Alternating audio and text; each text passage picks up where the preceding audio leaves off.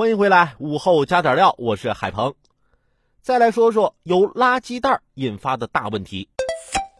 据钱江晚报报道，杭州江干区曙光之城小区的郭女士称，小区里领垃圾袋的机器换了，原来是刷卡领取的，从七月份开始要先下载安装 APP 才能领垃圾袋。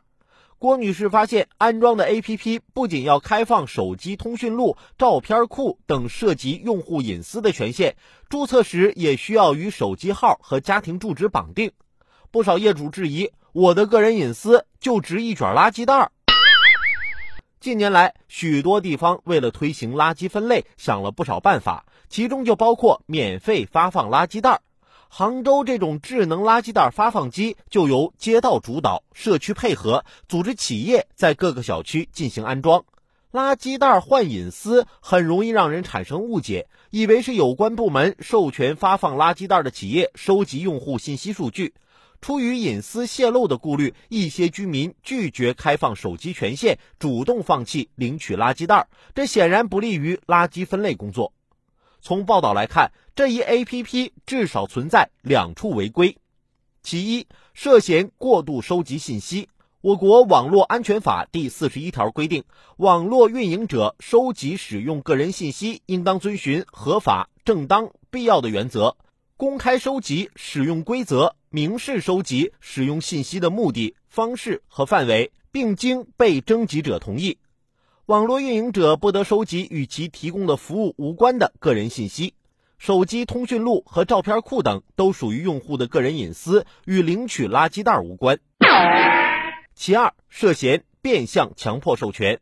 今年月起，中央网信办、工信部、公安部等部门在全国范围组织开展 APP 违法违规收集使用个人信息专项治理，明确要求不以默认。捆绑、停止安装等手段变相强迫用户授权。然而，杭州这款垃圾袋发放 APP，用户一旦选择拒绝开放隐私权限，安装过程就会立即停止。这种做法实质上就是要挟用户，属于专项治理的对象。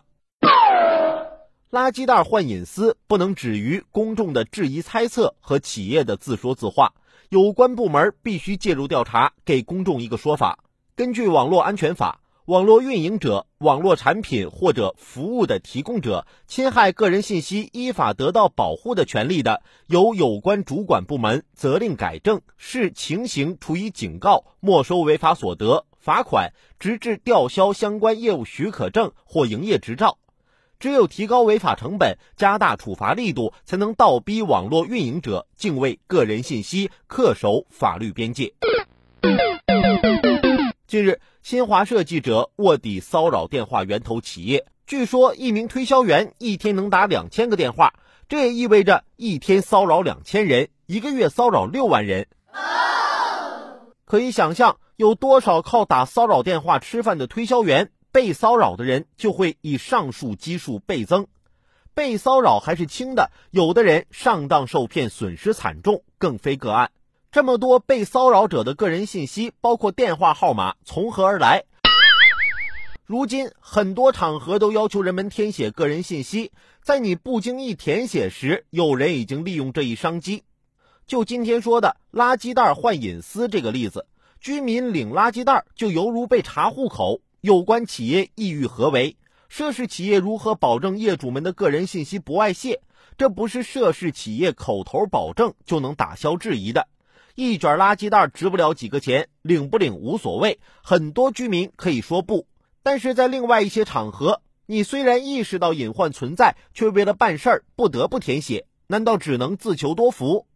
有关法规禁止主管部门整治 APP 违法违规收集公民个人信息，指向的正是某些网络及 APP 运营者自定的霸王条款。在此情况下，还有 A P P 敢要挟用户，逐渐贯彻有关规范，仍需发力。收集个人信息的不仅仅是网络和 A P P 运营者，线下很多机构也会做这种事儿。大家都这么干，更令许多机构有恃无恐。或许强化公民个人信息保护需要顶层设计。以此为依托，制定分类实施细则，将会逐步筑起公民信息的保护墙，有关黑色产业才会失去生存空间。